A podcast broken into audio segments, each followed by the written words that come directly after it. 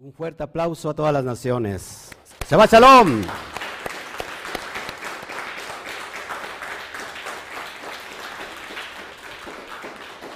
Bueno, chequeme nada más el audio si estamos ya bien para que todo esté perfecto y nos vamos a entregar este estudio sistemático profundo. Así que eh, les pedimos que nos ayuden a compartir, por favor, por todos los medios. ¿Estamos bien en el audio?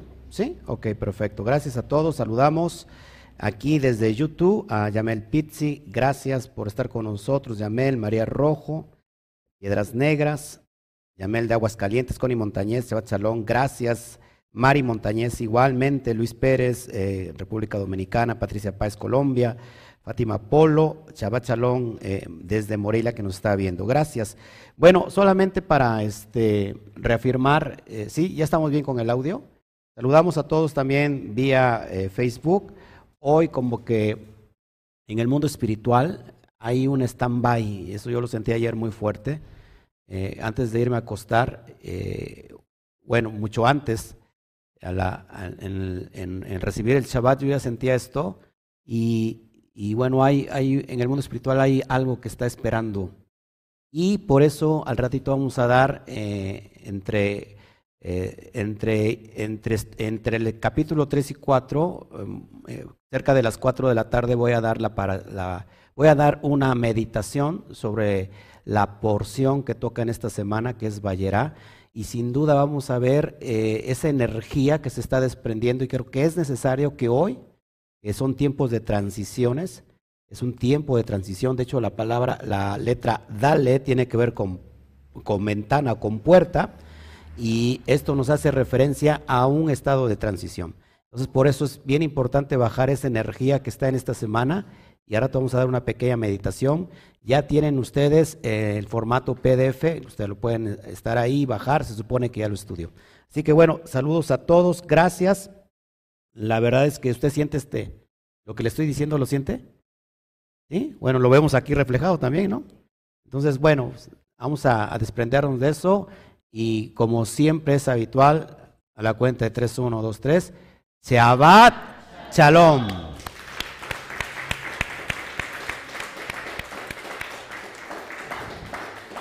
Saludamos a Nelly Telles desde Colombia, Carlos Garduño desde eh, México, Ciudad de México, Ale Brito, que nos está viendo ya también ahí, en Orizaba, eh, Carlos Lezama desde Costa Rica también que nos ve. Luz María Coronado, bueno, Shabbat Salón. Entonces, hoy vamos a estudiar el capítulo 3 del libro de Hebreos. La verdad es que creo que ya es tiempo de que toda la Keilah, no solamente aquí, este, por supuesto que lógico, que usted está creciendo con nosotros, vamos, vamos de la mano, pero también me refiero a la comunidad virtual, creo que ya es tiempo de recibir. Creo que ya tenemos que dejar de ser niños fluctuantes y poder ser capaz de recibir eh, la revelación que viene de Hashem. Tenemos que convertirnos en un cli, diga conmigo cli. ¿Qué es un cli? Un recipiente, una vasija que pueda contener esa revelación para ir a un estado mayor de conciencia. Tenemos que elevar la conciencia. Esto se escucha como muy místico, pero no es otra cosa. ¿Para qué es elevar la conciencia? El, elevar el estado espiritual, lo que se conoce como Neshama. ¿Cuál es el propósito de elevar nuestra conciencia? De recibir lo que viene del Eterno, de tener esa comunión con Hashem. Entonces el pueblo todavía está dormido, el pueblo todavía está en un estado muy, pero muy debajo que tiene que estar en el sentido espiritual y nos hace falta a todos, a todos, ir a esos niveles de conciencia espiritual. Sin esos niveles de conciencia espiritual jamás vamos a poder entender el Sot que está implícito en la Torah. Y si no elevamos nuestro estado de conciencia espiritual, jamás vamos a comprender, por ejemplo, los temas que estamos tratando, que tienen que ver con muchas situaciones eh, espirituales muy profundas, como es el libro de Hebreos. Entonces, como yo la verdad, este, a mí me urge establecer lo que nosotros creemos, porque a veces yo soy muy, muy honesto y muy, muy respetuoso, tratando de no hacer, hacerle daño a esa fe o esa mala fe o esa creencia que adquirimos en el cristianismo. Y por no hacer eh, daño a su creencia, por lastimarlo, entonces yo he dejado de avanzar. Y creo que ya, ya llegó este punto de, de, dejar de avanzar. Yo quiero eh, ir a esa transición que le estoy hablando. Y si usted lo quiere hacer junto con nosotros, bendito sea Shem. Y si no, bueno, usted va a tener que tomar un tiempo de preparación y, y en, en, otras palabras, no va a estar preparado para recibir este nivel de revelación. Tendrá que eh, quedarse mucho tiempo todavía en ese estado inferior para que pueda ir paso a paso y ir a otro nivel superior. De eso se trata todo. Así que ya es tiempo como, como creo que dice también en Hebreos, ¿no? dejando de ser ya niños, lo dice también Pablo, ¿no? Eh, queremos eh, todavía la lechita espiritual, ¿no? Algo que caiga no pesado eh, y, no aceptamos muy bien todavía el alimento sólido. Entonces yo creo que hay que estar trabajando en el estado de nivel de conciencia, que es la Neshama, no es otra cosa que es el alma, el alma superior, el alma que puede gobernar ya nuestro cuerpo. El, estado del alma más eh, inferior es, eh, el, ¿cómo se llama? El nivel más bajo, Nefesh. Entonces el alma normalmente se encuentra, ojo aquí, se encuentra que gobernada por el Yetzer Hara. Y entonces es un alma cautiva en el nivel Nefesh. Nefesh también significa alma, pero es la alma más básica, el alma más inferior, y es que muchos de nosotros no queremos ir a esa dimensión, o sea, no queremos salir de esa dimensión porque esa dimensión parece cómoda. O sea, a nosotros no nos gusta que nos importunen e ir, salir de nuestra comodidad. Por eso la parasha, la pasada, Lech tiene que ver con salir de nuestros apegos, salir de nuestro Yetzer Hará y que esa alma se libere del Yetzer Hará, de la mala inclinación, de la carne, de lo físico, para que pueda elevarse a un nivel superior que es la eh, Neshama. Todos aquí. Entonces, ¿no? Eh, y esta energía que se va a bajar, que está bajando en esta semana, en este Shabbat, y, le recuerdo, a rato a las cuatro voy a dar una pequeña eh, ¿cómo se puede decir? Meditación sobre la porción de esta semana que es Ballera. Así que se los anuncio para que estén pendientes entre, entre estos dos capítulos, porque estaré tratando el capítulo 3, capítulo 4 por la tarde, pero entre, entre el interín voy a estar dando esa, esa pequeña, eh, ¿cómo se llama? Eh, reflexión. ¿Sí? Y, y, bueno, y aquel que quiera estar con nosotros, qué bien, se lo agradezco. Y, si usted no quiere estar con nosotros porque le nota algo raro, pues también eh, yo no lo voy a juzgar porque todavía no está listo usted para recibir lo que el Eterno nos quiere dar. Así que, bendito sea el Eterno. ¿Cuántos de aquí me conocen? Más de, han estado conmigo 10 años, han visto mi proceso y sobre todo los frutos. Y, por supuesto que sigue usted por eso, ¿no? Y que confía que nosotros estamos eh, creciendo de la mano del Todopoderoso. Bueno, vamos a abrir entonces nuestro texto del, día de hoy y vamos a, estudiar el capítulo 3 del libro de Hebreos. Por favor, si me pueden pasar mi, mi Torah, no me digan que no, no, la, no la traje. ¿No? Y pueden, pueden, pueden ir por ella. ¿Ah? Por favor vaya los Oscarín, mi, mi hijo. Es que traemos tantas cosas de la casa para acá. Vivimos como a cinco horas, ¿verdad? Pero bueno. Entonces, mientras me, me facilita mi Torah, abrimos en el capítulo 3 y vamos ahora sí al verso 1. Recuerden que estamos en esta dimensión de saber eh, los procesos, sobre todo que tiene esta carta a los hebreos, que es muy, pero muy profunda porque tiene que, ver con cosas del libro de Vallicra, de Levítico, sobre los asuntos ministeriales de los Juanín, de los levitas, y que cada vez que hablamos de esas dimensiones, estamos hablando también de una dimensión muy, muy eh, elevada como es la, la Neshama. Por tanto, hermanos, Kadoshin, por tanto, hermanos, Kedoshin o Kadoshin, santos, participantes del llamamiento celestial. ¿Por qué somos participantes del llamamiento celestial?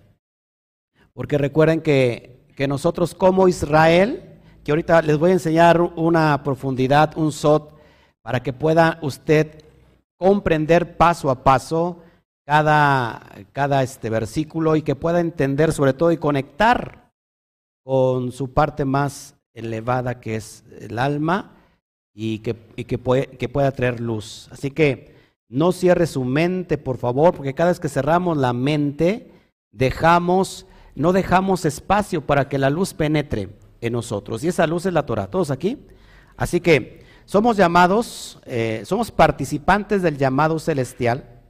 Considerad al Shaliach, al apóstol, al emisario y Cohen Gadol. La palabra sumo sacerdote en hebreo es Cohen Gadol de nuestra profesión. ¿Quién es? El Mashiach Yeshua. Y tenemos que ver ya desde ahorita, que ver, que, ver esto que es muy claro. Acuérdate que Yeshua es, eh, cumple el propósito de Mashiach. El Mashiach, y que ahorita lo va a entender, es la asignación, es el propósito. Una vez más, el Mashiach es la asignación y es el propósito. Es el estado profético de unción que lo porta en este caso, el autor de Hebreos está diciendo este, este estado profético, esta unción específica y especial, esta, eh, ¿cómo se puede decir? Asignación, la porta en, ¿quién? Yeshua. Y ahorita vamos a ver, hablar de estos méritos, por qué lo porta el Mashiach o por qué lo porta Yeshua, y, y lo va a entender clarísimo. Así que por eso nosotros no convergemos, ojo aquí, con ninguna, con ninguna levadura de, de, de Occidente, es decir, con la cristiandad. Hemos decidido por revelación y por decisión, porque una vez que tiene revelación, está en ti, el, el, ¿cómo se llama? El, el, el en Elohim, de que usted quiera decidir soltar eso que adquirió en Roma y que, y que tiene que ver siempre con las analogías que vemos, por ejemplo, en todos los relatos de, de Bereshit. Es decir, cuando, cuando, Abraham va a buscar a Lot, que después vamos a hablar de Melquisedec, eh, no es otra cosa también para referirnos a nosotros, que nuestra que nuestro Yetzer Hará tiene que ser recuperado.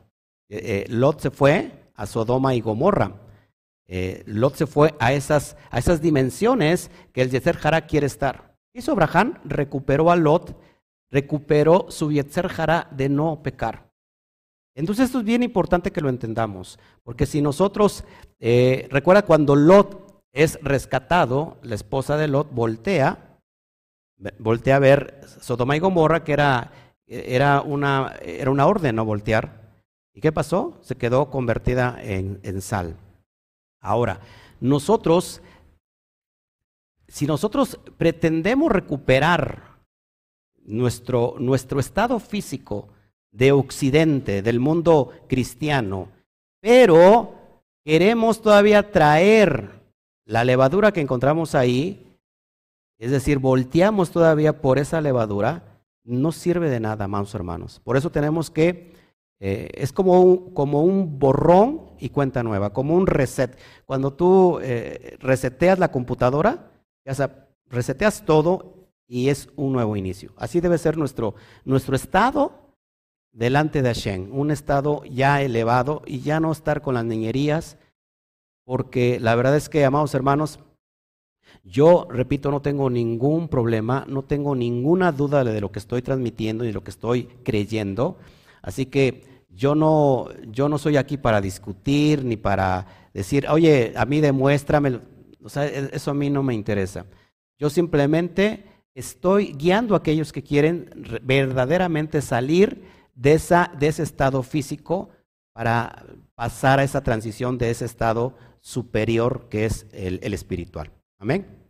Entonces, vamos al, texto 2. Recuerden que, que, ya contestaré, me miraré en el, en el chat después y con gusto contesto. El cual es fiel.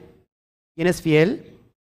Yeshua, el cual es fiel al que le constituyó, como también lo fue Moshe. Y aquí hay una comparación con Moshe, porque recuerden que, ¿y por qué va a ser más grande Yeshua que Moshe? Si los dos portaron de alguna manera la asignación de Mashiach. ¿Sí? Moshe portó esa asignación de Mashiach.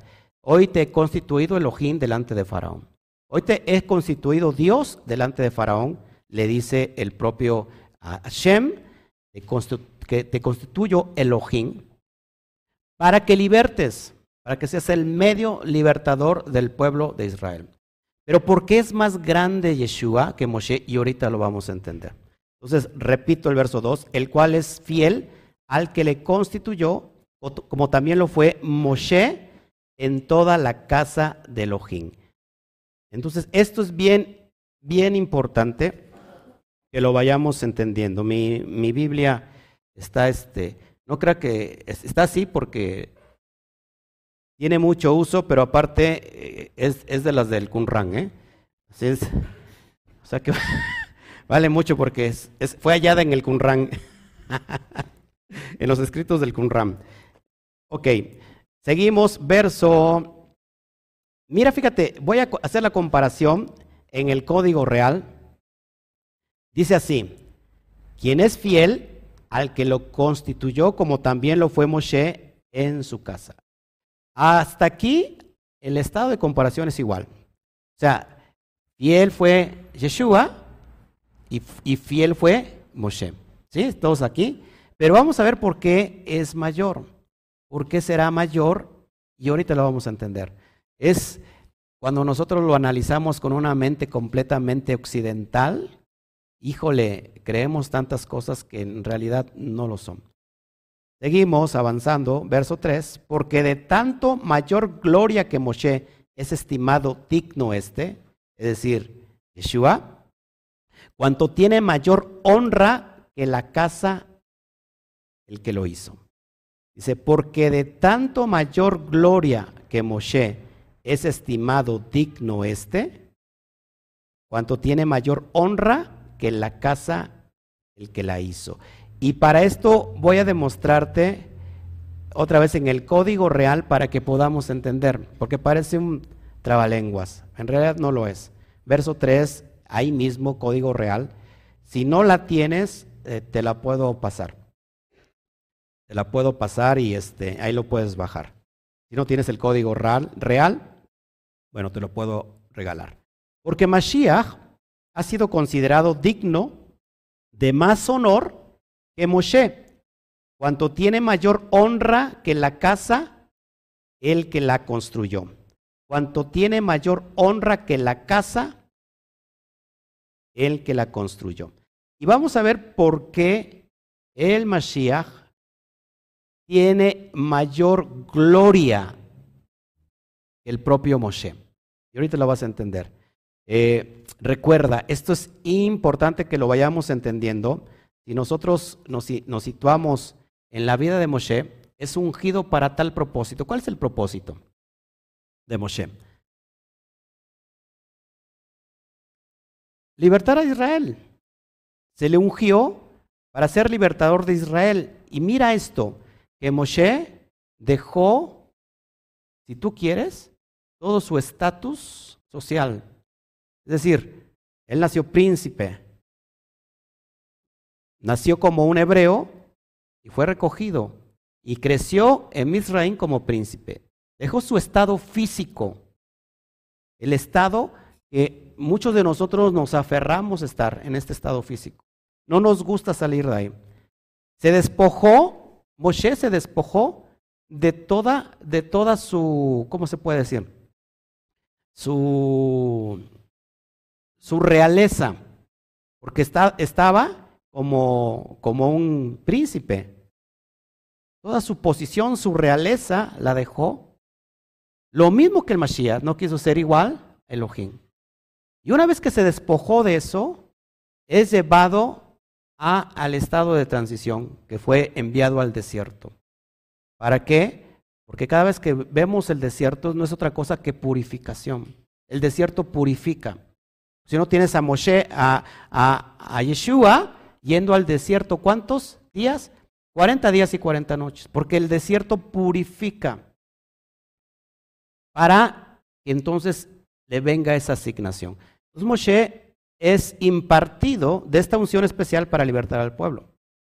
Pero, ojo aquí, este, esta es una sombra de lo que había de venir, porque este éxodo, esta liberación, esta Yeshua, se llama liberación, esta Yeshua que le corresponde a Moshe, simplemente es un reflejo de algo más grande que viene. Porque ahora, esta misma asignación que la tiene Yeshua, no es solamente para libertar a Israel de un estado eh, gobernante como, como Misraín, sino que ahora es de, en, un, en una, un aspecto global. ¿Sí me va entendiendo aquí? ¿Me va siguiendo? O sea que Yeshua tiene la misma asignación de Moshe, pero a dimensiones superiores. ¿Todos hasta aquí?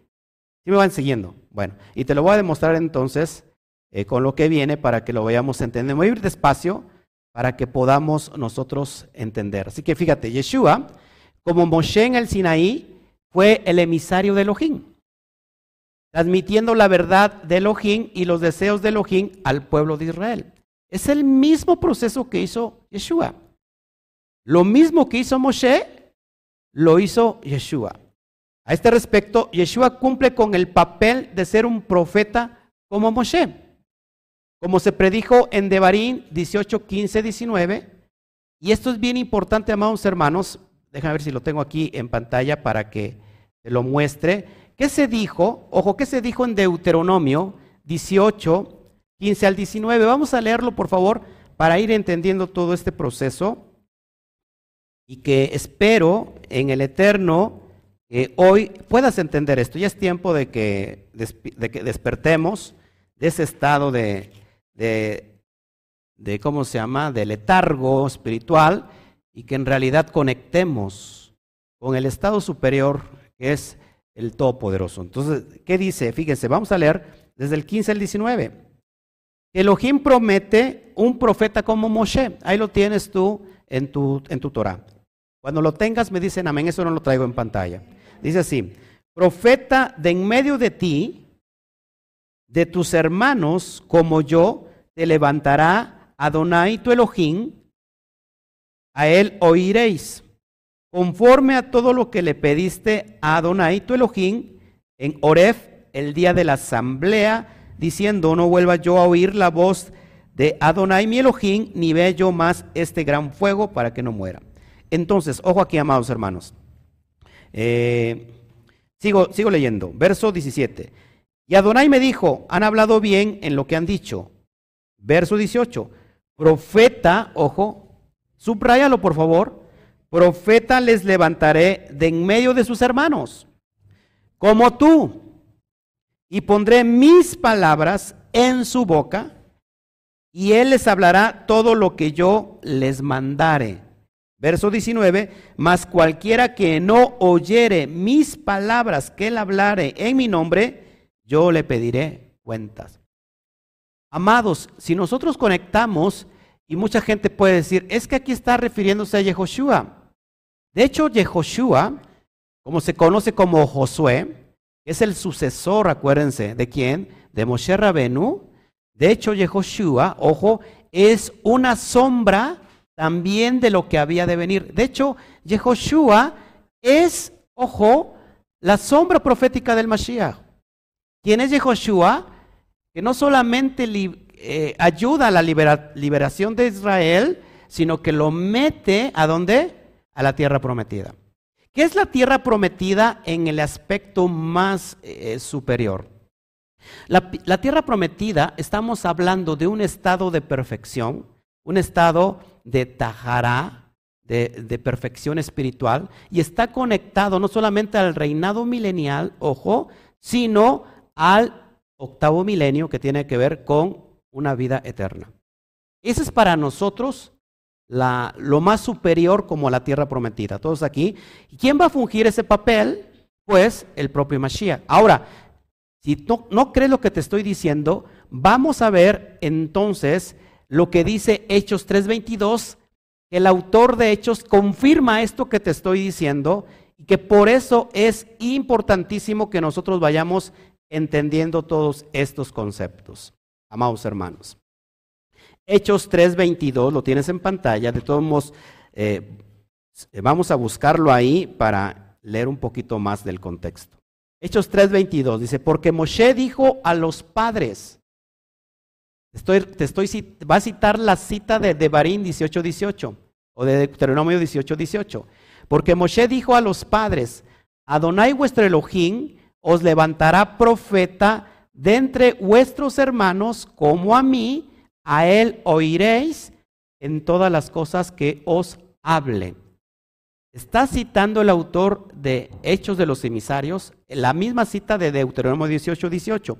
Ahora, posiciónate ahí en Hechos capítulo 3, para darte solamente el contexto. Eh, vamos a leer desde el verso 19, para que veamos quién, a quién se le da esta referencia de este profeta. No solamente a Yehoshua, de hecho la palabra Yud Hei Bat eh, eh, Shin Ajin le da 391 y es en referencia al Mashiach. Ojo aquí. Es en referencia a Yehoshua. Yud, Hei, Bat, Shin, Ajin, 391. La mismo, el mismo resultado, ojo, para Elisha, lo que suma Elisha y lo que suma Moshe. Es exactamente la misma asignación. Ahora, ¿de quién está citando? ¿Por qué el autor de hecho cita de Barín 18, 18 para referirse a cuál profeta? Lo dice el verso 19. Así que arrepentíos y convertíos. Acuérdense que quién está hablando aquí. Pedro, Acuérdate que ¿cuántos se, se convierten? ¿Se acuerdan? Tres mil son los que se convierten. Ojo aquí, ¿eh? tres mil se convierten y esos tres mil tiene que ver también con los que murieron por la adoración del becerro de oro. ¿Estás aquí? Cuando Moshe rompe las tablas, se mueren tres mil. ¿Sí? Entonces, aquí se convierten tres mil. Ojo aquí. Así que arrepentíos y convertíos, dice Pedro, para que sean borrados vuestros pecados, para que vengan de la presencia de Adonai tiempos de refrigerio. Y él envíe a Yehoshua o a Yeshua Hamashiach Ojo, Dios antes fue anunciado. Ojo aquí. Fíjense, y está hablando de quién, de quién es este profeta que va, que va, que está citando, el autor de Hechos, y está citando la Torah de Devarim 18, 18, que este profeta será otro como, como Moshe, hombre, en medio de los hermanos, y se está cumpliendo hoy esa profecía, esa analogía que estamos conectando a hoy a quien de cierto es necesario que el cielo reciba hasta los tiempos de la restauración de todas las cosas que habló Elohim por boca de sus santos profetas que han sido desde tiempo antiguo. Porque Moshe dijo a los padres, Adonai vuestro Elohim os levantará profeta de entre vuestros hermanos como a mí, y a él oiréis de todas las cosas que os hable. Para referirse a quién? A Yeshua. ¿Todos aquí? Entonces, haciendo la comparación y, sobre todo para olvidarnos del detalle de que, híjole, no, pues es que Yeshua es, es Dios, ¿no? Y eso está bien cruel, porque no hay, no tenemos una exégesis correcta y lo que estamos haciendo simplemente estamos transgrediendo la escritura. ¿Sí? Deuteronomio si no mal recuerdo, 4.12 dice que no podemos quitar. Vamos para allá. Rápido, por favor. Yo sé que a muchos les gusta ir paso a paso y a otras quieren las cosas rápido. Aquella persona que le gustan las cosas rápida, rápido, rápido, no son las personas que no reflexionan. Fíjese en la persona cómo come. Si la persona en lugar de comer engulle, son personas que no les gusta reflexionar en la vida, no les gusta pensar las cosas. Son las personas de fast food, comida rápido, vámonos, así, no importa. Son aquellos que están predispuestos a decidir, al ahí se va. Las personas que mastican, de hecho el masticar el alimento hace que tengas una buena digestión. ¿Cómo, cuando estás estresado, ¿cómo comes?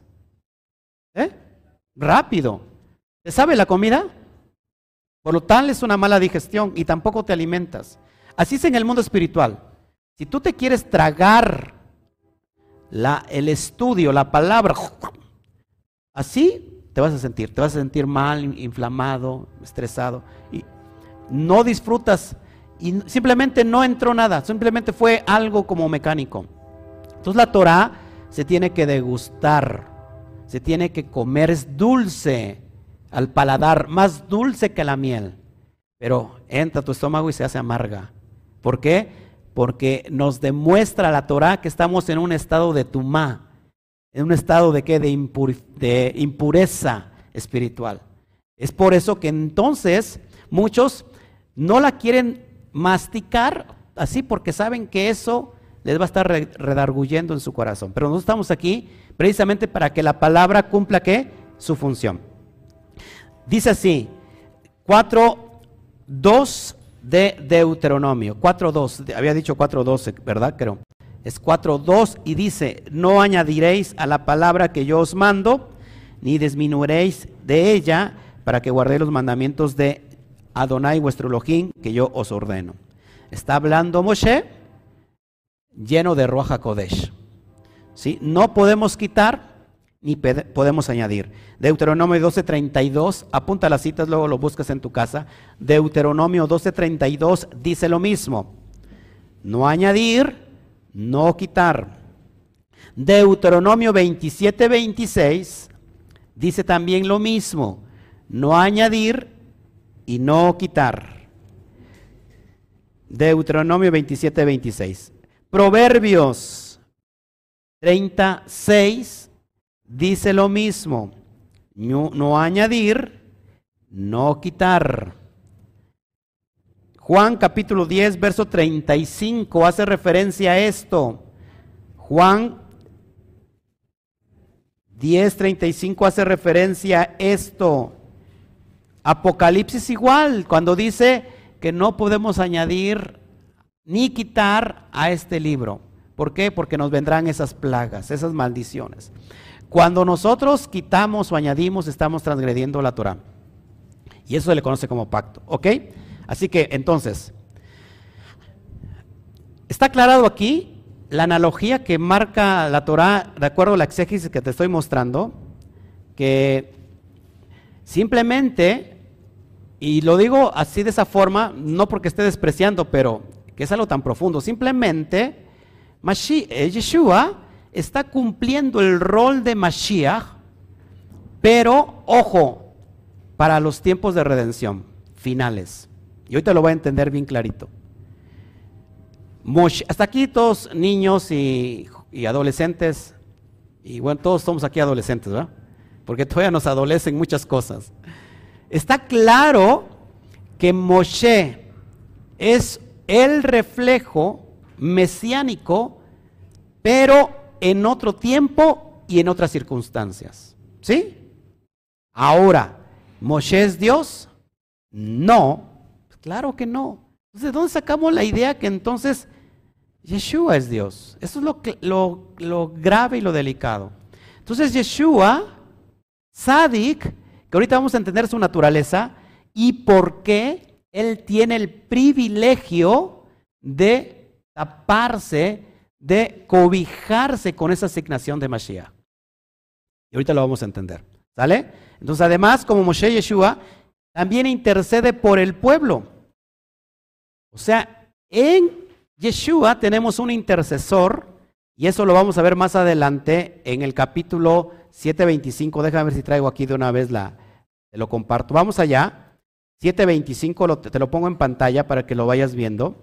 Fíjate que nosotros, así como Moshe intercedió por el pueblo, ¿se acuerdan? Cuando la boda Sará, el becerro de oro que fue, eh, fue adorado, eh, intercedió porque el, Eterno iba a, a raer a todo Israel. ¿Qué hizo, ¿Qué hizo Moshe? Que les dijo, sí, sí, mándalos por ahí, que se, que se mueran, que se desaparezcan. ¿Qué hizo? ¿Y qué le dijo? Fíjate que le dijo Adonai, le dijo, ¿sabes qué? Ahora de, de ti voy a levantar Israel, voy a levantar a mi pueblo elegido. ¿Y qué dijo Moshe? Que dijo, ah, qué padre, sí, sí, sí, sí, sí, quítalos a todos esos bola de incircuncisos filisteos. ¿Qué dijo? No, raeme a mí si quieres, pero no hagas esto a tu pueblo. Entonces, fíjate, el mismo proceso de Moshe, estamos, está clarísimo la analogía. Hebreos 7:25 dice así, por lo cual también puede salvar perpetuamente a los que por él se acercan a Elohim, viviendo siempre para interceder por ellos. Y está hablando aquí del Cohen Gadol como es el Mashiach.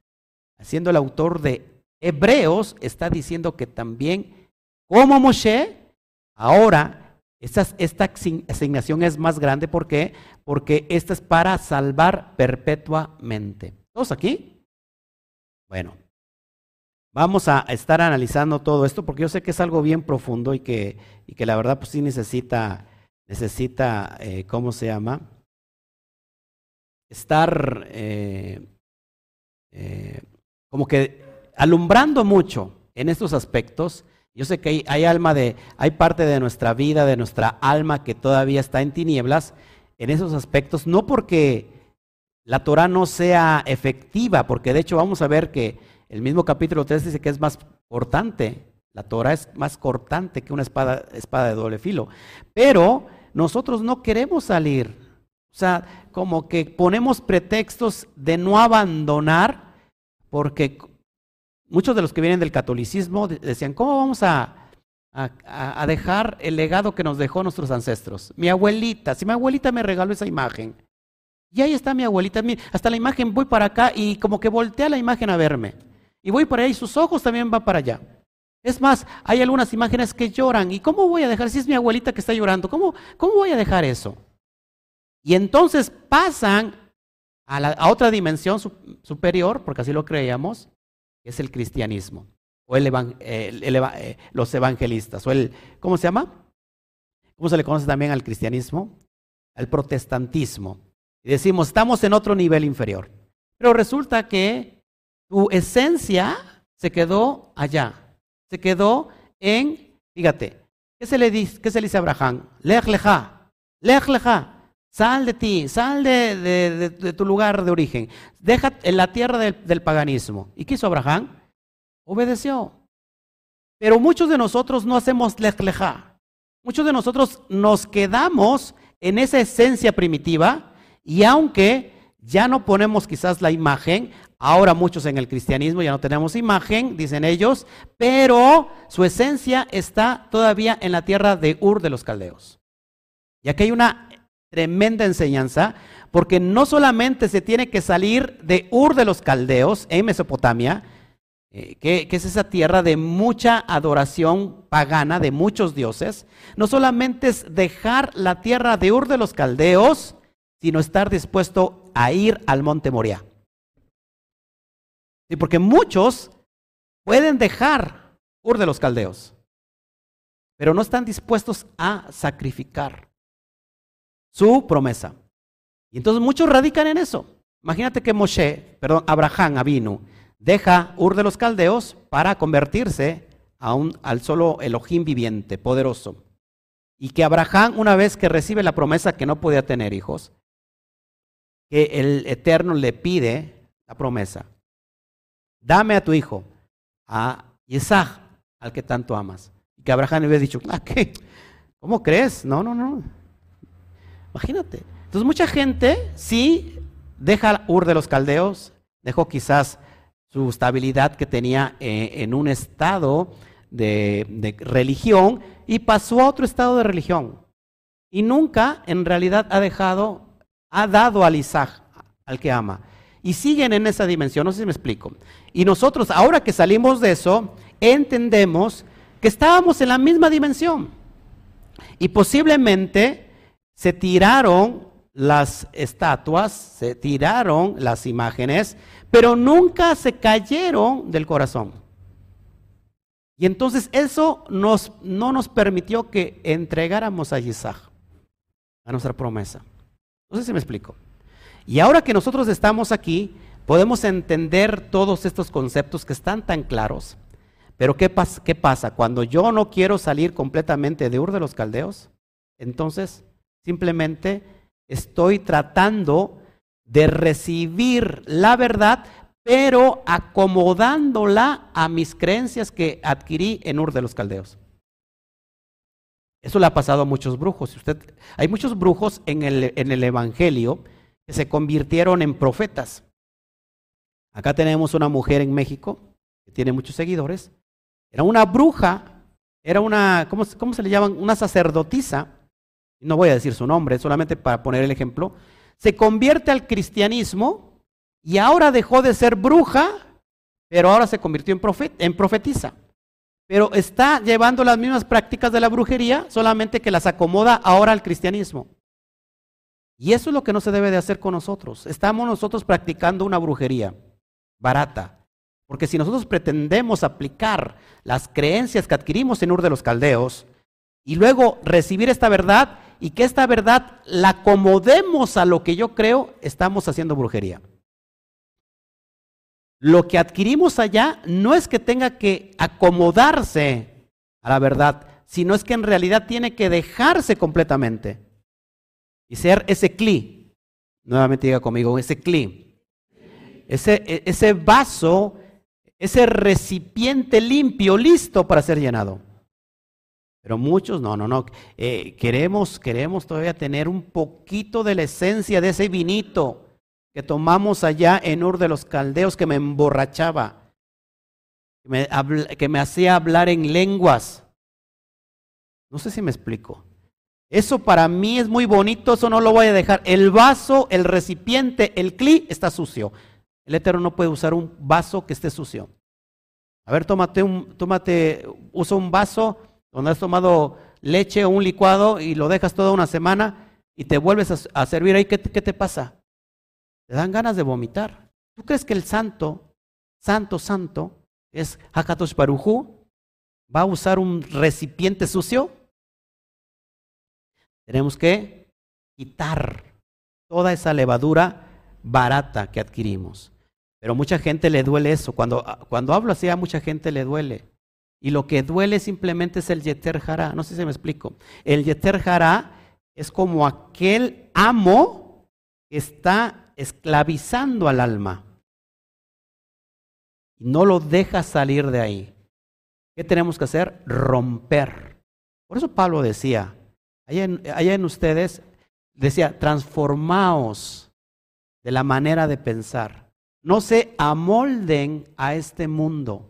Es decir, rompan con esa esclavitud porque ya no estamos sujetos a, al pecado, al Yetzer porque eso fue anulado. Y, eleven sus dimensiones espirituales. Ya no están sujetos a ese que los esclavizaba, que es el Yetzer Es decir, la analogía para nosotros, un hombre restaurado, un hombre que ha sido elevado, es aquel que domina su cuerpo y domina sus instintos. Ese es un hombre que está restaurado. Es un hombre que está siendo iluminado por la Torah. Pero si una persona todavía sus instintos los dominan a él, entonces significa que todavía hay una parte de esclavitud del Yeser Es en ese aspecto, y que yo no me, ya no, no me voy a meter de esto porque después los voy a volver locos y, ay, que el Eterno me permita hablar todo esto. Entonces, tenemos como Moshe, tenemos a Yeshua como el intercesor por Israel, como tal está cumpliendo el papel también de un Cohen, de un sacerdote, tal como lo hizo Moshe cuando el pueblo adoraba el becerro de oro. Lo vemos en Éxodo 32, 32 y en otros tiempos cuando Moshe Rabenu intercede. Entonces aquí estamos entendiendo. Bueno, seguimos y ahorita lo va a entender más profundo. Verso 3. ¿Sí le gusta la profundidad o no le gusta la profundidad? Porque a muchos los veo con cara de what. Yo quiero mi lechita espiritual. Porque luego los, el alimento sólido como que me da gruras. Luego dice, el pastor, venga, este, no me puede hacer este, usted eruptar, dándome palmaditas para que erupte. no, no, no. Ya es capaz de recibir este alimento. Verso 3. Porque de tanto mayor gloria que Moshe, bueno, es estimado, este ya lo leí, y vamos a ver por qué dice cuánto mayor honra que la casa al que la hizo. Ojo aquí, y esto es lo que te voy a demostrar en Sot. Mashiach es la asignación para unificar la casa. Por eso tiene más honra, mayor gloria que el propio Moshe. De hecho, está estipulado que no hay más grande profeta que Moshe. En la perspectiva judía, en el Talmud, en todos lados, no hay más grande profeta que Moshe Rabeno. Solamente está estipulado el Mashiach para ser mayor que él. Y vuelvo con lo mismo, Mashiach es asignación. ¿Todos aquí? Mashiach es propósito profético. ¿Sí? Cuando digo Mashiach, no piense usted en nombre o en un, en un Dios. No piense en eso, por favor, quite esa levadura.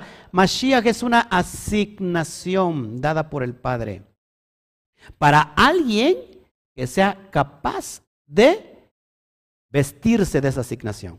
Así que, como el Mashiach, ojo aquí, en este aspecto, en este momento, cuando digo Mashiach, no estoy hablando de Yeshua. Ojo aquí, ¿eh? Usted lo va a entender por qué. Entonces, Mashiach es la unificación la, perdón, la asignación para unificar la casa. Por eso, ojo aquí, que Yeshua, ya cumpliendo todos los propósitos y cubriéndolo, el rol de Mashiach, es mayor que Moshe. Ojo con esto. Porque si nosotros nos vamos al relato del principio de la creación, que es Bereshit, o que es el Génesis, ¿con qué letra inicia el relato de la creación? la letra Bet.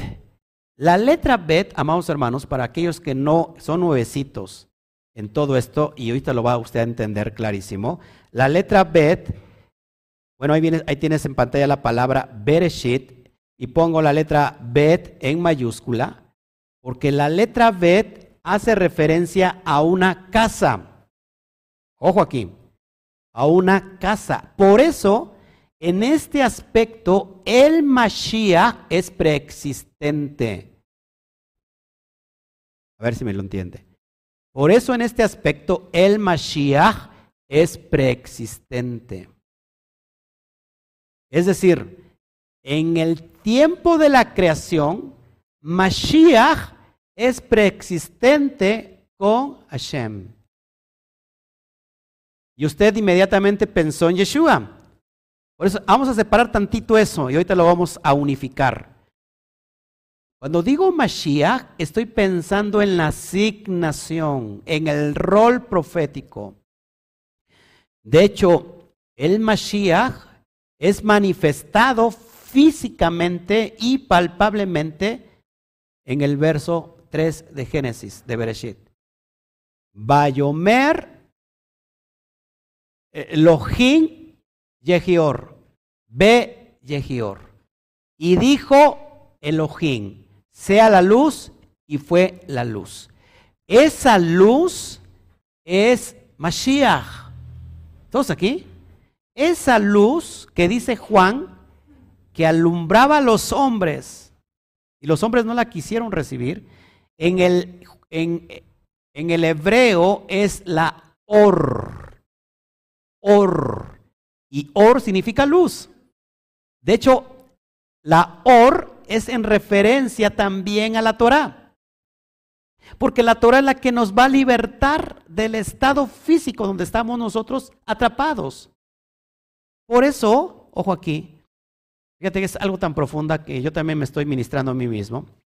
De hecho, la palabra Torah tiene que ver con luz. La palabra Torah también se, extrae la palabra oraja. Oraja. Y oraja tiene que ver con enseñanza. con enseñanza. Y la, y la Torah, lo que se conoce como la Or Aganus, que es la luz escondida de los Reshaín, de los malvados, es la luz que alumbra a los hombres en el estado Mashiach. Ahora, ¿por qué el relato de la creación no inicia de una forma o de un orden conforme a las letras hebreas? ¿Cuál es la primera letra, la primera letra hebrea? La letra Aleph. ¿Y a qué representa la letra Aleph? Al Todopoderoso. Pero ¿por qué no inicia entonces la creación con el Aleph? Que lo representa él, sino inicia con la, con la letra número 2, que es la letra Bet, que es la letra casa. Porque aquí está el plan de redención. ¿Por qué? Porque como ves en pantalla, la letra Bet está representada por una casa por una casa y si te das cuenta hay una división. Lo que tú estás viendo, los hombres se, se acostaban en lado donde estaba la puerta y las mujeres eran resguardadas y los niños en el lado donde no estaba la puerta. Es una tienda y es una casa y lo importante de todo esto que la casa vale dos. Es decir, amados hermanos, aquí estamos viendo algo bien profundo y si y si estás interesado en profundizar, eh, vete al misterio del Bereshit. Tengo tres estudios aquí en mi canal de YouTube. Míralos, el misterio del Bereshit, y vas a entender esta profundidad. Es decir, que, tan solo con esta palabra, eh, que es la letra Bet, que vale dos, ya Hashem tiene el propósito perfecto de redención. ¿Por qué? Porque la casa se iba a dividir en dos, que es el pueblo de Israel. Ojo aquí, y ahí vas a entender por qué la mayor gloria Yeshua que Moshe. Cuando Moshe libertó con el poder de Hashem, cuando Moshe libertó a Israel, ¿era todo Israel o estaba dividido? Era todas las tribus de Israel. Pero, ojo aquí, el que se va a cubrir del Mashiach, es Yeshua, va a tener mayor gloria porque ahora es el que por medio de él unificará estas tribus que se partieron en dos, esta casa que se partió en dos. Así que es mayor gloria la de Yeshua que la de Moshe, en ese aspecto. ¿Todos aquí? En ese aspecto. Y ahorita vamos a entender la diferencia y la gran diferencia entre Moshe Rabenu y, por ejemplo, Yeshua. ¿Por qué? Te lo adelanto. Porque Moshe, Moshe Rabenu, que es considerado, considerado el hombre más manso sobre la tierra, pero antes de ser manso, ¿cómo era? Mató. Mató a unos egipcios. La única diferencia entre un rol tan grande como es el rol Mashiach para unificar, para, para redimir, para salvar, para unificar las dos casas, que es Israel que se dividió, es que este no tiene pecado. No se le conoce transgresión a la Torah. Esa es la gran diferencia. Por eso es que nosotros le estamos dando el sentido original a Yeshua. No sé si me explico. Esto es bien importante y espero que lo que me están viendo lo puedan entender. Esto es tremendamente poderoso, tremendamente profético y que, y que no es otra cosa si nosotros nos referimos a esa casa, también esa casa somos nosotros. De hecho, el Israel también somos tú y yo. Israel tiene que ser sacado de la cautividad. Tú tienes que salir eh, sacado de esa cautividad donde Faraón te tiene cautivo. ¿Quién es Faraón? Faraón eres tú mismo. Faraón es la carnalidad. Faraón es el Yeter que no te deja que salgas a la tierra prometida, a esa dimensión elevada que es la Neshama. Entonces Mashiach cumple ese rol. Por medio del de, Mashiach es una dimensión elevada que lleva al hombre a estar en un estado de Tajará, en un estado tamín, un estado que se llama, que es la palabra tamín, íntegro, completo. Ese es el Mashiach. Ese es el rol que está en nosotros. Que tenemos que salir de esa esclavitud, que tenemos que cortar a, ese faraón, a ese Yeser Hará que nos tiene obligados, esclavizados. Y por eso decía Pablo, aquello que no quiero hacer, eso hago. No porque Pablo lo estaba llevando así, sino para explicar esta analogía profunda. Esa ley que está en mis miembros, esta ley que es la ley del pecado, que me lleva a hacer lo que no quiero hacer. Esa, esa, esta ley, lo estoy parafraseando, que me obliga, que me gobierna, que me domina. Entonces el estado tajará del hombre es que nosotros como propio Israel salgamos de nuestro Yetzer ¿Para qué? Para ser elevados a esa dimensión de Mashiach. Es decir, que una vez que nosotros cortamos con, con esa esclavitud, nosotros somos elevados. Y el Mashiach te liberta de esa esclavitud. Hablando en el sentido, yo sé que esto es muy profundo y a lo mejor, a lo mejor no me lo entienden. Este, yo sé que sí es bien profundo, pero también es bien práctico. Es decir, no es otra cosa que el Eterno te quiere salir, sacar del estado de esclavitud donde estás. No sé si me explico. Seguimos. Al último las, las, las preguntas. Mira la versión Kadosh israelita para que puedas entender lo que te estoy diciendo. El mismo texto. Pero Yeshua, ahí dice, Yeshua merece más honor que Moshe, así como el constructor de la casa merece más honor que la casa. ¿Sí?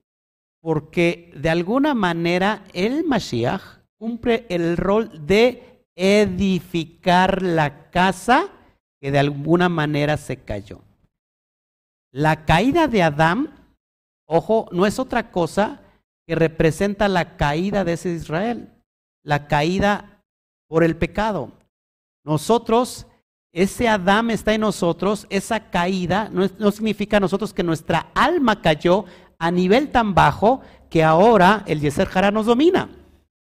Y que para eso nos viene el postrer Adán para que seamos levantados, resucitados también de ese estado de tumá donde no, hemos estado. No sé si me, si me explico. Tumá significa impureza espiritual.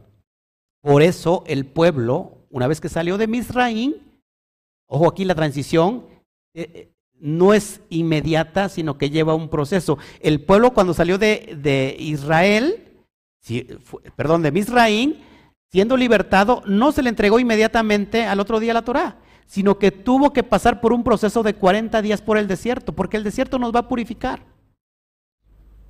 El desierto nos va a llevar a dónde? A ese estado de purificación, porque estamos sucios en un estado de, de tumá hasta llegar al estado de perfección espiritual y es entregado entonces la Torah. No sé si me explico. Bueno, seguimos adelante. Verso 4. Porque toda casa es hecha por alguno, pero el que hizo todas las cosas es Elohim. Aquí el autor le está dando el todo el honor y la gloria al propio Hashem. Es decir, el que construye la casa son los méritos del Mashiach que va a unificar eso. Pero acá dice, pero todas las cosas es hecha por alguien. Y aquí hay un creador y el que hizo todo es Hashem. ¿Todos hasta aquí estamos bien? Está muy clara la separación. Verso 5. Y Moshe a la verdad fue fiel en toda la casa de Elohim como siervo para testimonio de lo que se iba a decir. ¿Cómo fue Moshe? ¿Cómo fue? Fiel. Dice para testimonio, para dar testimonio, para hablar de lo que se iba a decir. El Eterno Hashem usó a Moshe para instruir su Torah. Pero el Mashiach, como hijo, ahora sí, el Mashiach como hijo, sobre su casa, la cual casa somos nosotros, si retenemos firme hasta el fin la confianza y el gloriarnos en la esperanza. ¿Por qué somos nosotros la casa? Porque nosotros comprendemos, somos la casa. Si nosotros no hay casa, no sé si me explico. O sea, si hay Mashiach, pero si no hay casa, no se cumple el rol profético. La casa que te hablé desde hace un ratito en Bereshit, esa casa que no es otra cosa que la creación, e Israel, la conformamos todos nosotros. Somos la casa. ¿Sí? Pero dice, sí, retenemos firme hasta el fin la confianza. Es decir, que esta salvación se puede perder. ¿Eh? En el judaísmo, en la perspectiva hebrea, no hay ningún problema en esta cuestión de que la salvación se pierde. No así en, eh, en, el occidente, algunos hay un debate de que la salvación se pierde, otros que no, que no se pierde. Bueno, en el judaísmo no hay ningún problema, la salvación se pierde. Por eso ya lo he explicado. Amén. El reposo del pueblo de Elohim. Vamos a hablar del reposo del pueblo de Elohim, haciendo referencia que esto es impresionante porque nos va a hablar del Shabbat. Del Shabbat. Vamos para allá. Espero el Eterno me dé sabiduría para esto. Verso 7 al 11. Ahí va a citar un salmo y va a citar eh, un, un aspecto que se vio también ahí en números. Dice, por lo cual, como dice, cada vez que dice como dice, aunque suene repetitivo, dice que dice, cuando dice que dice o como dice, es que está citando la Torah. En, en la Brit Kadashah, cuando encontramos eso, es lo que dice, ¿ok? Por lo cual, como dice, el Ruach Kodesh, el Espíritu Santo, si oyeres hoy su voz, no endurezcáis vuestros corazones. Como en la provocación en el día de la tentación en el desierto, donde me tentaron vuestros padres y me probaron y vieron mis obras cuarenta años, y a causa de lo cual me disgusté contra esa generación y dije, siempre andan vagando en su corazón y no han conocido mis caminos. Por tanto, juré en mi ira, no entrarán en mi reposo. El autor de Hebreos está citando Salmos 95, 95 7, 11. Está hablando David de esto y sobre todo citando Vallicra, números 20, 2 al 13. La, el problema de la rencilla que sucede en Meribá, en esas aguas donde Moshe le pega a la peña, a la roca, ojo aquí, y porque el pueblo se quejó, se quejó, se quejó, se quejó y se quejó. Y dice el autor de Hebreos, ¿Saben? No endurezcan su corazón como nuestros, nuestros, se me va el aire, nuestros antepasados, como nuestros padres. No sean así, no, no, no haya esa rebeldía, porque el Eterno no permitió que entraran a ese reposo. ¿Cuál es ese reposo? Haciendo referencia a qué? Sí, pero ¿a qué Shabbat? A la tierra prometida. No entró ninguna de esa generación, salvo los que se fueron valientes. Ojo aquí. Entonces, el autor dice, no sean así, no endurezcan su corazón, porque esa generación disgustó a Shem. ¿Por qué? Porque se quejaron, se quejaron, se quejaron. ¿Para esto nos sacaste, Moshe? ¿Para eso nos trajiste al desierto para morir? Mira, estamos sedientos. Estamos hambrientos, mira, no hay nada que beber. Y se quejaba y se quejaba y se quejaba y se quejaba. ¿Qué hicieron? Probaron a Shem. Lo hicieron enojar. ¿Saben qué? No van a entrar ninguno al reposo. Y esto va para nosotros. Y me posesiono aquí, porque tenemos que dar sentido a la Torah. Nosotros pretendemos hacer de nuestra vida un reverendo papalote. Guardar las misbot como se nos ocurra, como yo creo que es, como yo pienso que debe de ser. Yo no quiero ser religioso ni legalista. Ojo, estamos quejándonos y probando a Hashem. Y dice el autor de Hebreos, y dice el autor Hebreos que también no solamente es para en ese tiempo y en ese momento, sino también para los que estamos aquí. Porque ¿cuántos de nosotros somos hebreos? No se puede ser Israel sin antes ser hebreo. Es decir, no puedes pretender ser israelita si no has cruzado el, el río, es cruzado al otro lado. Ibri significa cruzar al otro lado, es decir, cruzar del paganismo de Ur de los caldeos a la adoración de Hashem. Y muchos que quieren brincar eso, no quieren pasar ese proceso. Su corazón está todavía en Ur de los caldeos, pero se cree Israel. Es aquel que se cree Israel que hace de su vida lo que quiere hacer. Dice el autor de Hebreos, ojo, que no se endurezca su corazón.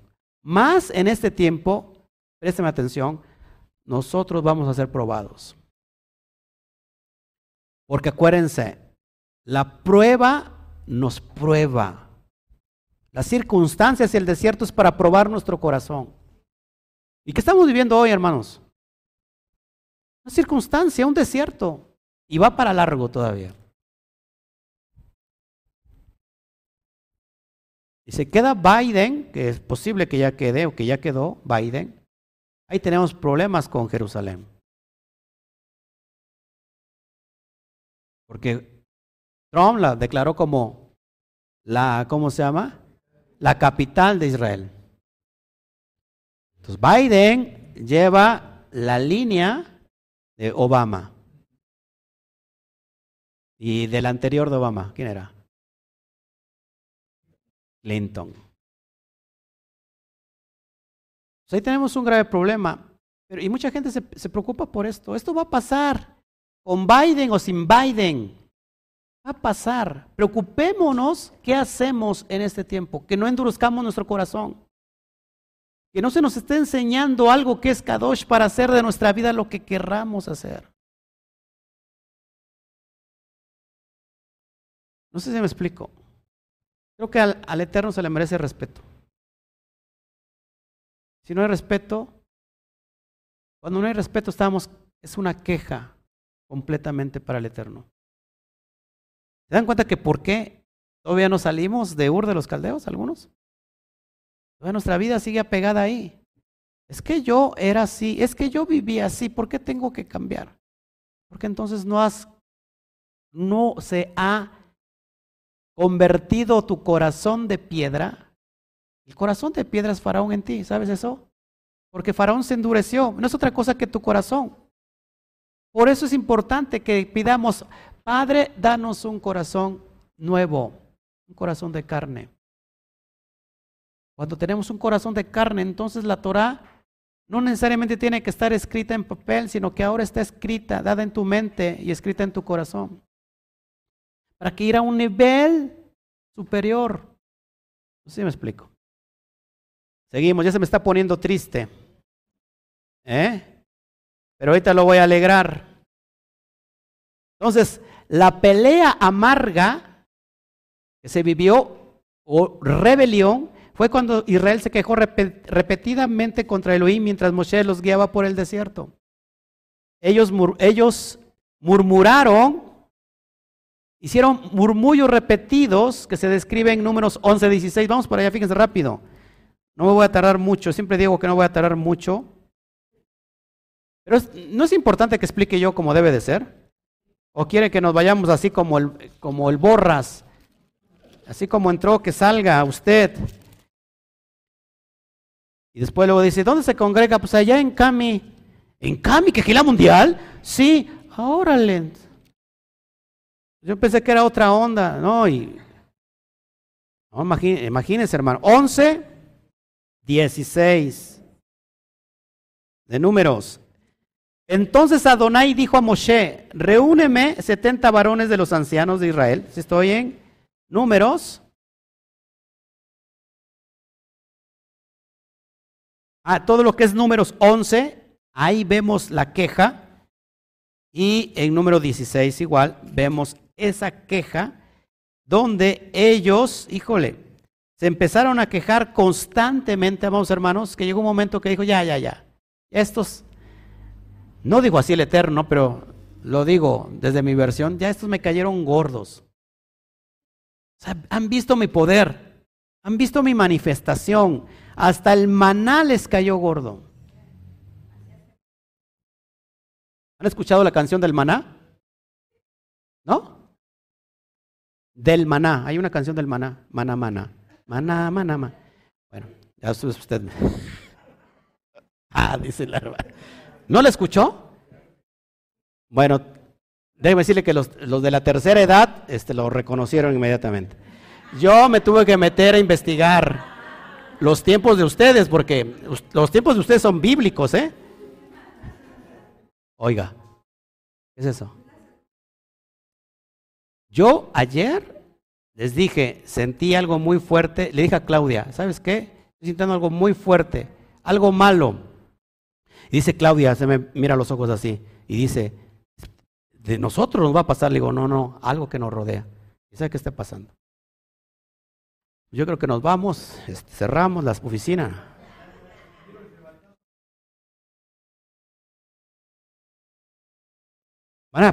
Ah, bueno. Bueno. Pero mataron a alguien, ¿no? Un ingeniero. Bueno, seguimos.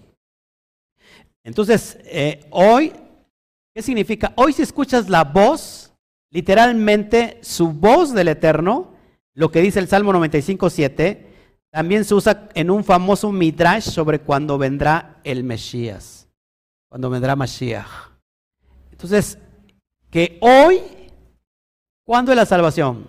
¿Cuándo vendrá Mashiach? Hoy no endurezcas tu corazón. Ya es tiempo de estar dispuesto con todo lo que estamos nosotros entendiendo. Verso 12. Mirad, hermanos, que no haya en ninguno de vosotros corazón malo de incredulidad para apartarse del Elohim vivo. ¿Es el corazón malo? Lo repito una vez más y lo aplicamos en nuestro nivel de alma, nuestro Yetzer la mala inclinación que no nos deja. ¿Sí me explico? Por eso entenderás, amados hermanos, que el estado de Mashiach en nosotros es cuando la gloria, la Shekinah de Hashem, viene a posar nosotros como un Mishkan.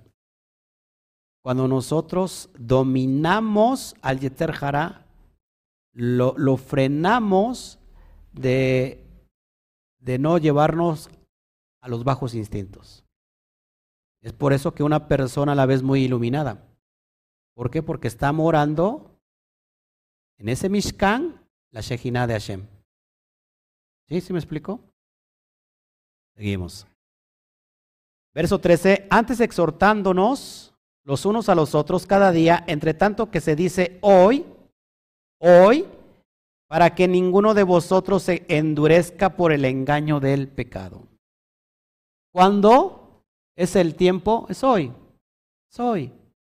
Es el tiempo. Es, no endurezcamos nuestro corazón por el engaño del pecado. Es tiempo de salir de, de Sodoma y de Gomorra. Es tiempo de salir de los bajos instintos. Es tiempo de salvar a Lot. ¿Quién es tu Lot? Tu estado físico que se deja gobernar por lo atractivo del pecado. Por eso te acuerdas cuando dijo, le dijo Abraham a Lot, no podemos estar juntos, hazte para allá. ¿Se acuerdan de Lecleja?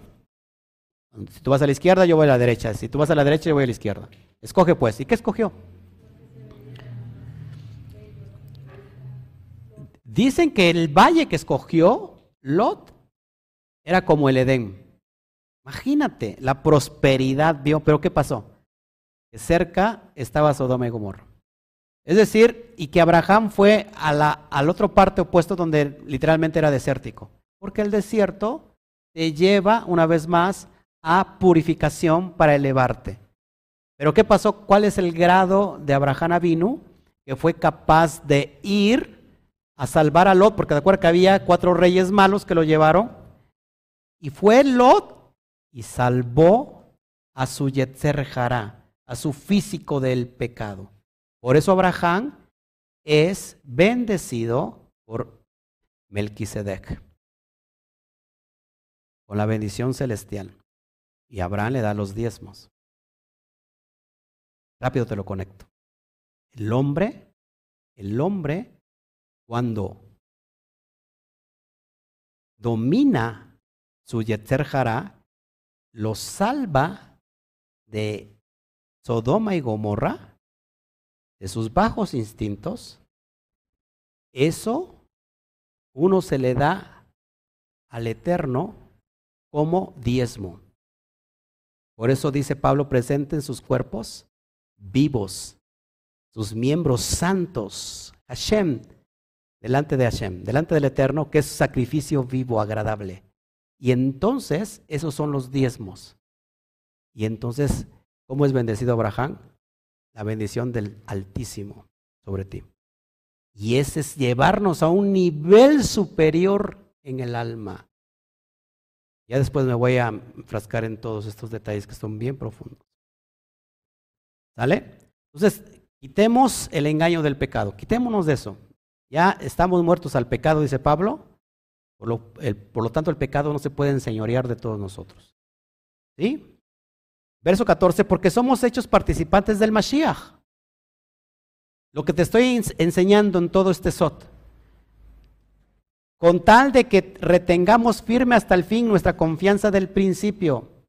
Si tú estás en un estado, ojo aquí, porque aquí ya empezamos nosotros a creer cosas que ni siquiera estilan en el contexto más profundo de la palabra. Mucha gente dice, el Mashiach lo hizo todo, yo ya no tengo que hacer nada. Es completamente un error. ¿Cómo el Eterno te va a bendecir si todavía sigues encadenado en Sodoma y Gomorra? ¿Qué, pasa en Sodoma y Gomorra? Lo peor de todo, dice que los ángeles que fueron a ver a Lot, dice que desde el más grande al pequeño lo querían, sácanos a esos invitados porque queremos tener relaciones sexuales con ellos. Desde niños hasta grandes. Queremos tener relaciones sexuales con ellos. ¿Cómo va a bendecir un estado tan putrefacto, un estado de tuma, el eterno, sino todo lo contrario, para destrucción. ¿Y qué se ha pensado en la cristiandad? No importa cómo viva, no importa con mis apegos, ay, eh, eh, eh, Dios ama al pecador, pero aborrece el pecado. Ni Dios ama al pecador, y por supuesto que aborrece el pecado. ¿Cómo, Dios va a amar al pecador? Dios ama al que le obedece. Por eso entonces cuando nosotros dejamos la responsabilidad del Mashiach, es decir, nosotros no queremos salir de nuestro estado de Tumá, de Sodoma y Gomorra, queremos estar viviendo bajo los bajos instintos. Total, ya la salvación ya, ya se hizo. No, no te equivoques. El Mashiach es para llevarnos a un estado a un nivel superior a cada uno de nosotros. Por eso decía el Mashiach, el reino no está allí, no está allá, no está, el reino está en medio de vosotros. Nosotros vivimos el Malhut Shamaín desde allá, cuando nosotros somos capaces de ir a otra dimensión, a esa transición. Amén. Entonces dice, porque somos hechos participantes del Mashiach. Tenemos que vivir en ese estado de nivel superior. Con tal de que retengamos firme hasta el fin nuestra confianza del principio. Es decir, que si tú no te mantienes en ese estado, de nada sirve. Por eso Mashiach dijo, Mateo 24, el que persevere hasta el fin, ese será salvo. ¿Y qué es perseverar? ¿Qué será perseverar? Te lo, te lo dice Yehoshua 1.8. Nunca se apartará este libro de la ley, sino que de día y de noche meditarás en él conforme a todo lo que está escrito y entonces harás prosperar tu camino y todo te saldrá muy bien. Prosperar es que lleves tu, tu estado de alma a un nivel superior. Y Mashiach dice, el que persevera hasta el fin, ¿cómo se persevera? Estudiando la Torah. Y hablando del estado, del reinado milenial, y la transición del estado eterno, eso se puede perder si, si yo sigo en Sodoma y Gomorra. No sé si me explico. Bueno, seguimos. El código real sobre este texto dice así, el código real. Sobre el mismo texto que estábamos hablando, 14, dice, ahí, ahí puse el 13, perdón, me equivoqué. Ya no lo pude corregir.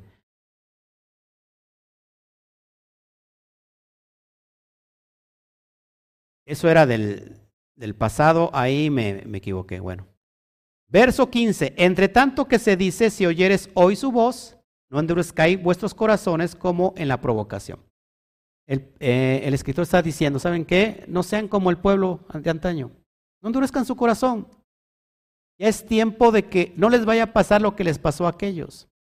A ver, si la tierra prometida es una analogía a un estado de perfección donde el hombre estará delante de Hashem, en un estado eterno, lo que está diciendo prácticamente el autor, ¿sabes qué? No te pierdas de ese estado de eternidad. ¿Cuándo estamos aquí porque tenemos esa esperanza?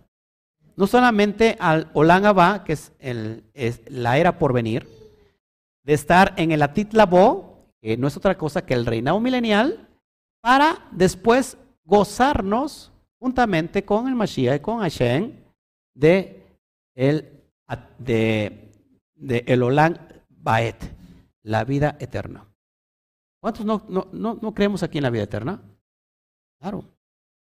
Pero tenemos que pasar esos procesos evolutivos en nuestra, en nuestra vida, en nuestra vida espiritual, hasta llegar a ese estado. Es decir, que todo lo que estamos viviendo hoy físicamente con nosotros es una analogía de lo que será el, el, el mundo por venir.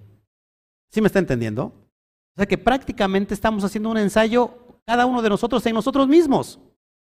Porque así como es aquí, en el espíritu, en, nuestro, en nuestra vida, así va a ser reflejado en el mundo espiritual. Porque nosotros reflejamos al mundo espiritual. Nuestra conexión está en el interior, no está en el exterior. No sé si me, recuerdo, si, me siguen.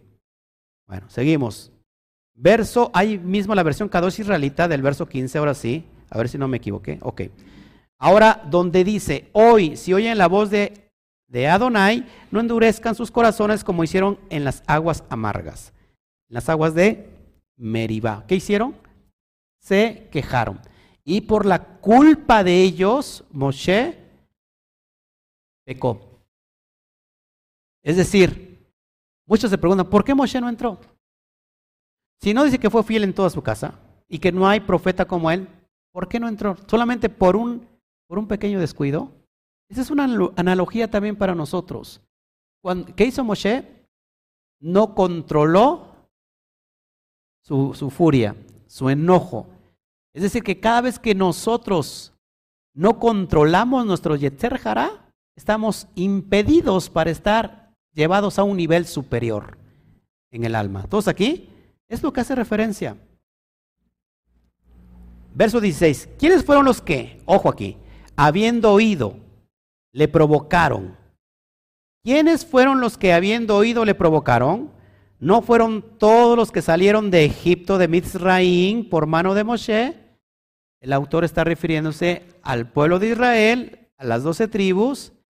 ¿Y quiénes estuvo y con quiénes estuvo él disgustado 40 años? No fue los que pecaron cuyos cuerpos cayeron en el desierto. Verso 18, y a quienes juró que no entrarían en su reposo, sino aquellos que desobedecieron. Verso 19, y vemos que no pudieron entrar a causa de la incredulidad. Causa de la incredulidad.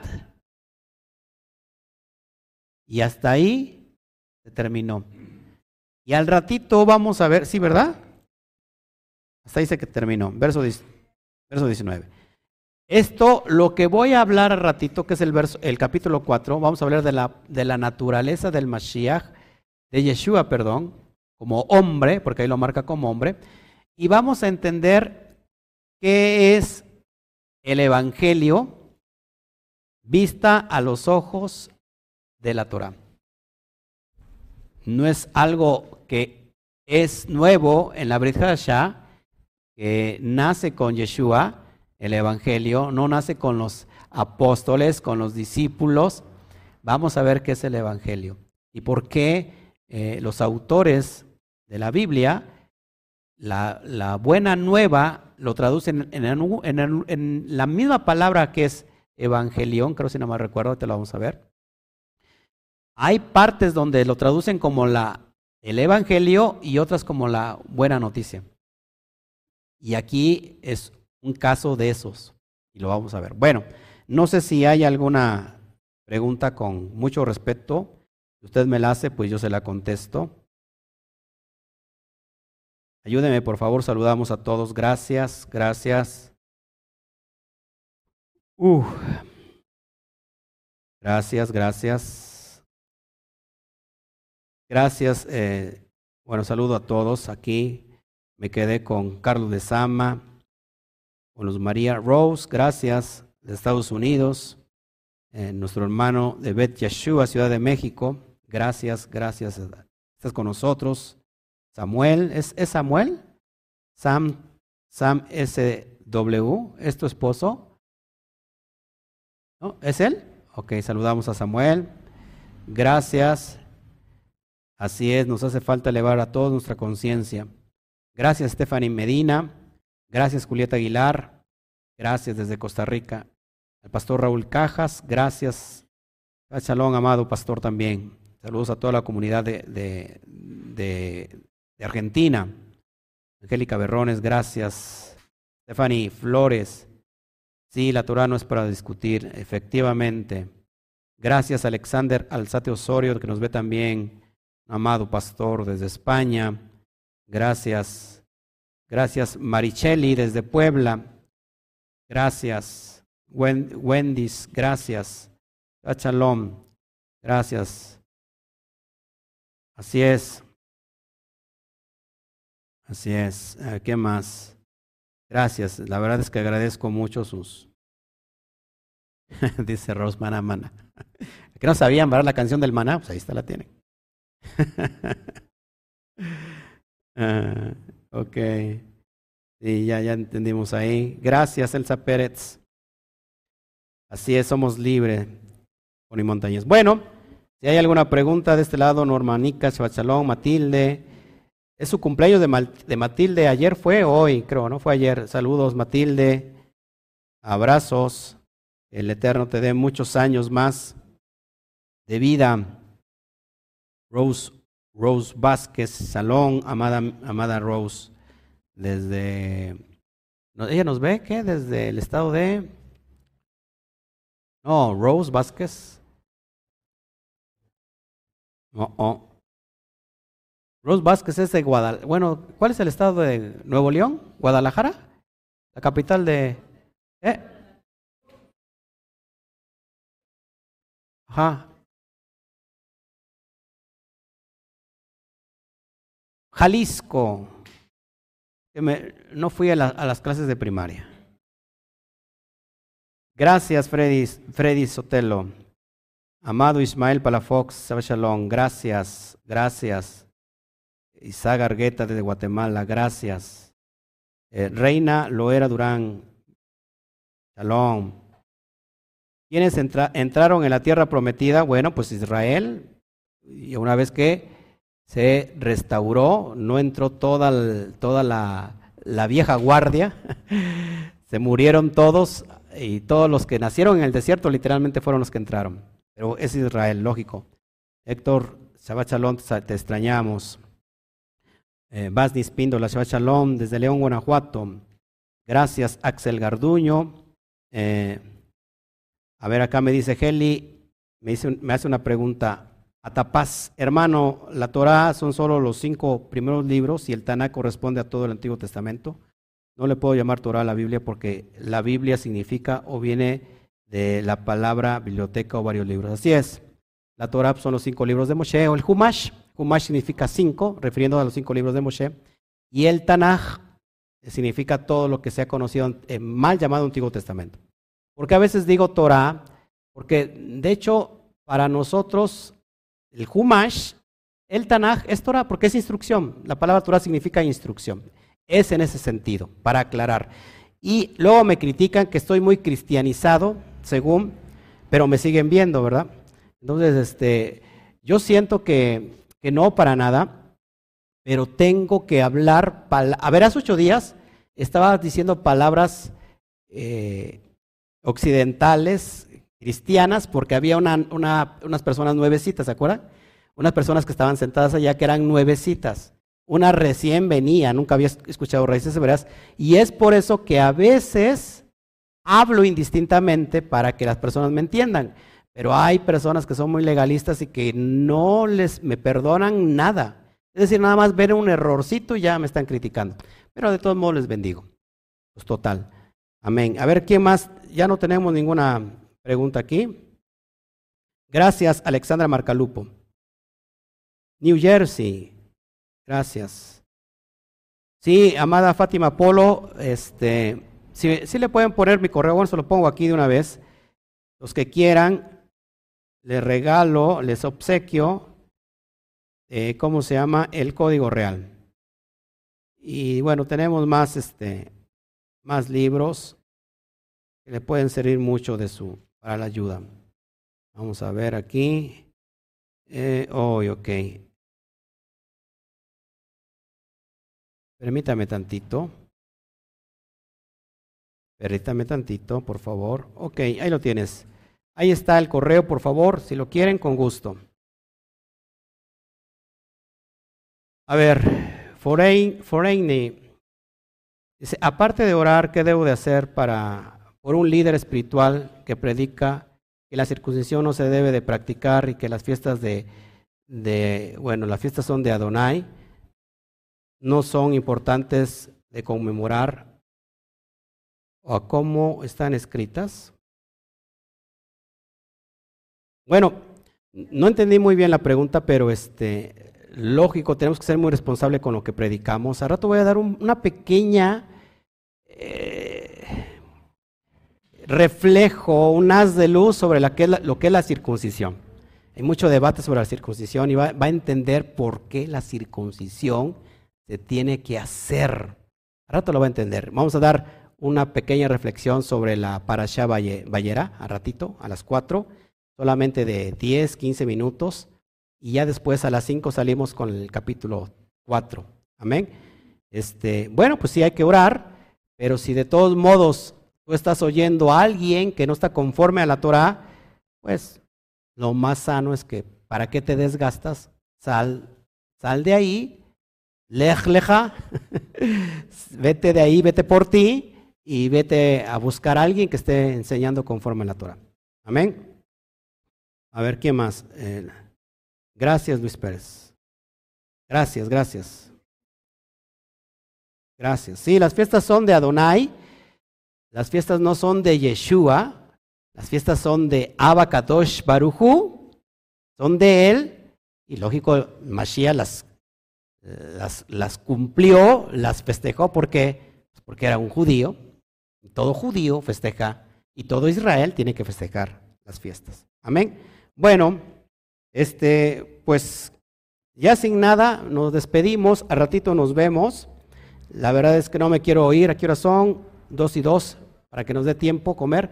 Nos vemos más al ratito, mis amados hermanos. Entramos, este, este pendiente Posiblemente salgo a las 4 para dar esta pequeña reflexión, esta pequeña eh, enseñanza, o más bien meditación, sobre la energía de esta parasha llamada Bayera. Tiene que ver con cuatro, a rato lo doy, solamente es una, es una pequeña enseñanza. Ya tienen ahí el, el formato en PDF. Yo de todos modos se los hago llegar en el link del ratito, ahí dejo para que lo descargue gratuitamente. Y ya al ratito a las 5 nos veríamos si Hashem me lo permite, para el capítulo 4. Nos vemos. Así que a todos, a todos les decimos un fuerte a la cuenta de 3, 1, 2, 3. Shabbat Shalom. Nos vemos. Fuerte aplauso.